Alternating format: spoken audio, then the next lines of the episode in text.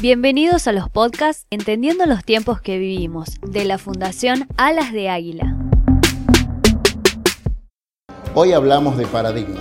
¿Y qué es un paradigma? Es como ponerte anteojos negros y los blancos los ves grises, los grises los ves negros.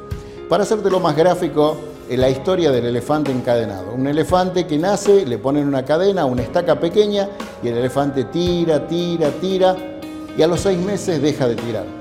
Después el elefante crece y es un animal que puede arrancar árboles desde la raíz, pero no lo hace. ¿Por qué? Porque cree que no puede, que no está capacitado.